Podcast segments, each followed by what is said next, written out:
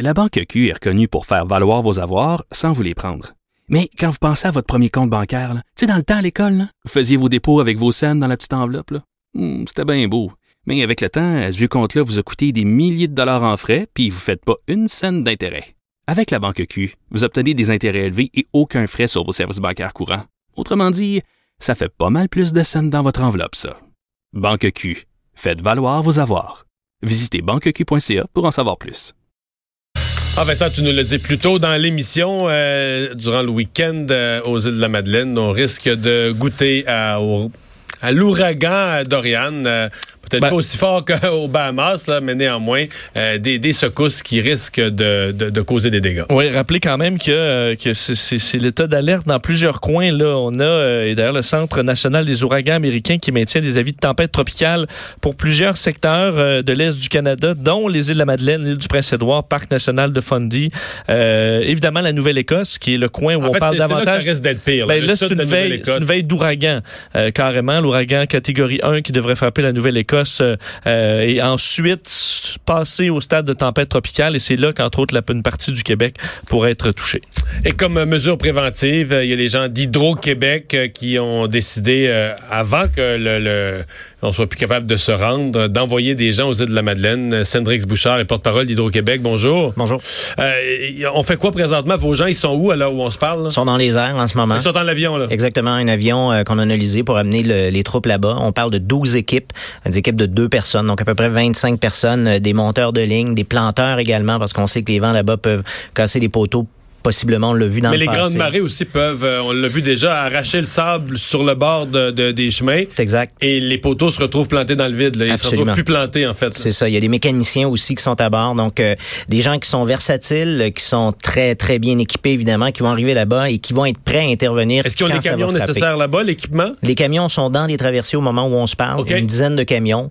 Tout est en route. Il faut dire qu'il y a déjà trois équipes là-bas quand même euh, en temps normal aux îles de la Madeleine. Donc au total, OK, donc euh, à temps plein, à aux temps îles, plein. il y a trois camions d'hydro avec les équipes. trois équipes de monteurs exactement. OK. Et donc puis là, vous envoyez du renfort. on envoie du renfort. Puis comme vous l'avez expliqué, euh, l'histoire, c'est qu'avec les îles, c'est un peu une course contre la montre. Il faut y arriver avant que les vents ne soient trop forts pour qu'on puisse voler ou se rendre en traversée. On entend euh, des vagues peut-être de 6 mètres par endroit. Donc, on Ça, présume de traversera- rien. ça, ça, ça atterrira plus puis ça, ça traversera plus en bateau. Ben, on peut pas se permettre de courir le risque. Donc, on s'assure d'envoyer nos gens là-bas. Et dès que ça va frapper, ils vont être en mesure d'intervenir. Faut comprendre qu'on mettra pas leur vie, leur sécurité en danger. La santé, sécurité, c'est primordial. Mais dès qu'ils vont être en mesure de faire leur travail de façon sécuritaire, que ce soit pour préserver le service d'électricité ou le rétablir le plus vite possible, ben, ils vont, entrer en action. Mhm. Euh, Est-ce que les procédures, les façons de faire, les décisions à Hydro ont, ont changé, évolué en fonction des expériences ou comme maintenant on s'est fait prendre un peu les, les culottes aux genoux parce qu'on n'a pas agi assez vite? Est-ce que vous, vous bâtissez à partir des expériences vécues? On apprend effectivement de chacune des expériences. D'ailleurs, en novembre dernier, il y a eu des événements aux îles de la Madeleine. On a envoyé des troupes également. Euh, ça nous permet également d'évaluer combien d'équipes on doit envoyer. Euh, mais effectivement, chaque événement, mais chaque événement est différent également. Dans celui-ci, euh, c'est des vents qui, selon certaines prévisions, vont être au-delà de 120 km heure. Selon d'autres prévisions, pourraient être beaucoup moins forts. Donc, c'est difficile d'être très précis. Ça nous permet, dans d'autres cas, d'attendre avant de prendre des décisions. On pense à la Côte-Nord, mais là, il y a des routes qui vont nous permettre d'acheminer des équipes dans ce secteur-là euh, si jamais il y a des, des problèmes en raison de la météo. Donc, à ce moment-là, on a un peu plus de temps pour prendre notre décision. Mais effectivement, on regarde tout ce qui s'est fait dans le passé. Rappelez-nous, euh, c'est particulier sur le plan euh, électricité, les îles de la Madeleine, parce que on peut pas, on peut pas passer des pylônes dans le golfe Saint-Laurent sur quelques centaines de kilomètres pour leur amener l'électricité de la, de la baie James. Là. Non, non, absolument, c'est ça. C'est que un bon, ben, c'est un, un réseau autonome. Euh, il faut ensuite qu'on ait des gens là-bas qui sont capables de travailler sur le réseau de distribution, c'est-à-dire tout Comme ce qui ont leur propre centrale. hein. Exactement. Ils ont une centrale au diesel présentement. Il y a un projet de raccordement. On parle de 2025 où on espère raccorder les îles de la Madeleine au réseau à l'aide d'un câble. Un Euh, câble sous-marin. un câble sous-marin, exactement, qui, euh, selon, évidemment, on est toujours à l'étape de l'élaboration du projet, mais c'est un câble qui serait capable euh, de suffire dans des cas comme ceux qu'on voit présentement. C'est ça l'idée, c'est d'avoir un système qui est, qui est fiable. Il y aura aussi euh, des, des, des sources d'énergie alternatives euh, comme des éoliennes, normalement, qui seront, euh, qui seront là présentes également. Mais euh, L'idée, c'est justement, puisque présentement, les îles de la Madeleine euh, sont, sont isolées, c'est des îles, euh, on peut pas se permettre justement d'attendre de voir qu'est-ce qui va se passer. Donc, les équipes sont là et euh, effectivement, dès, dès que les vents vont euh, se présenter, on parle en soirée, euh, peut-être demain ou au cours de la nuit, ben, les gens seront prêts à intervenir.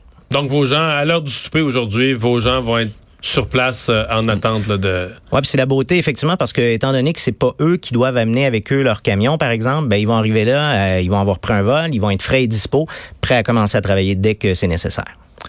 Euh, le, les intempéries puis les coûts de ça, parce que bon, on parle changement climatique, etc. Euh, faites un suivi de quelle façon? Est-ce que, par exemple, à Hydro-Québec, il, y en a l'hiver, c'est plus sous forme de verglas. Euh, L'été, c'est bon, euh, inondation, tempête, euh, rafale de vent, etc. Euh, est-ce que vous le sentez? Est-ce qu'il y a de plus en plus d'événements qui font que le coût de... Puis là, je parle pas de l'entretien régulier, je parle de l'entretien, de, de, réparation, là, de gros dégâts euh, dus à la nature qui se déchaînent. Est-ce que ce budget-là est en augmentation significative chez Hydro-Québec? Ben, les changements climatiques, effectivement, euh, on les voit, on les constate. Il y a plus d'événements météorologiques qui sont plus puissants, sont plus fréquents également. on a juste à penser au printemps dernier, l'événement de verglas, qui était très isolé, mais qui a fait beaucoup de dommages, effectivement. donc oui, on le constate. De là, le chiffre précisément, évidemment, euh, il y a des conclusions comme par exemple à savoir est-ce que la, végétation pousse plus rapidement? Euh, ben, si c'est le cas, elle intervient plus souvent avec le réseau, ça cause des pannes. Donc on est effectivement en train d'observer tout ça.